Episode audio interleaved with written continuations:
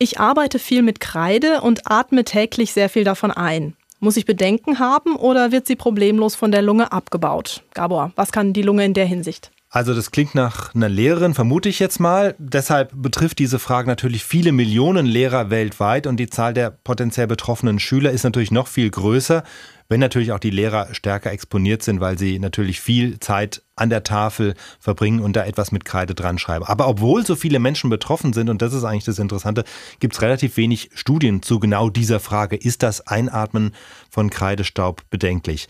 Ich habe dann doch immerhin ein paar Untersuchungen gefunden. Eine stammt aus Indien und hat einfach mal erstmal die simple Frage gestellt, wie viel Kreide ist denn überhaupt normalerweise in der Luft?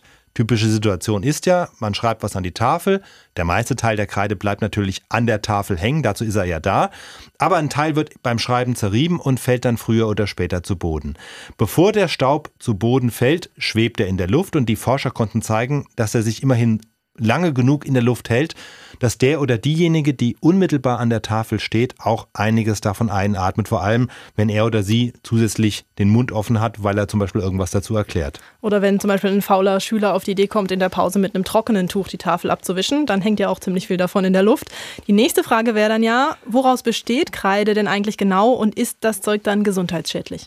Also die Schulkreide ist keine Kreide im geologischen Sinn, wie man sie jetzt von den Kreidefelsen in Dover oder von Rügen kennt. Die besteht aus Kalzit, also feinem Kalkstein. Die Schulkreide dagegen besteht in erster Linie aus Gips. Also auch ein Naturprodukt. Gips ist Calciumsulfat, gesundheitlich unbedenklich an sich, also auch nicht giftig. In der Regel nimmt man auch nicht solche Mengen auf, dass die Lunge damit nicht fertig werden könnte mit dem Staub. Es sei denn, sie ist ohnehin schon angeschlagen, weil sie zum Beispiel belegt ist, weil man eine Erkältung hat oder die Bronchien entzündet sind.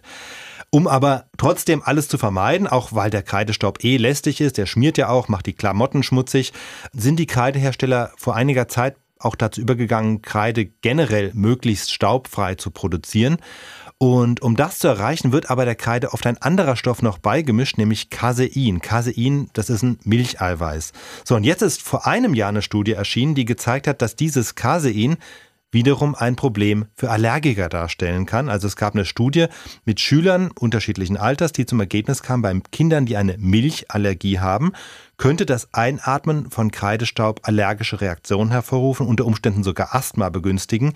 Da sind einzelne Fälle belegt. Die Zahl der untersuchten Kinder ist noch ein bisschen zu gering, um sagen zu können, ist es jetzt wirklich die Kreide? Welche Rolle spielt das insgesamt? Trotzdem, es gibt diese Hinweise und daraus könnte man zumindest den Ratschlag ableiten. Also wer eine Milchallergie hat, sollte dem Staub vielleicht doch möglichst aus dem Weg gehen und beim Schreiben vielleicht nicht noch extra nah an die Tafel rangehen.